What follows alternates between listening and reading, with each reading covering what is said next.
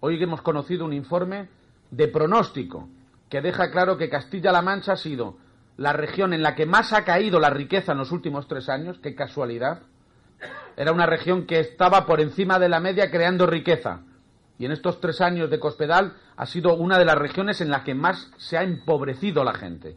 Y lo que es más grave, ahora que empiezan a soplar vientos favorables, ojalá que todos rememos en la misma dirección, yo lo deseo con todo mi corazón, hay pronósticos ya que dejan claro que Castilla-La Mancha es la primera o la segunda en la que más nos va a costar salir de la crisis.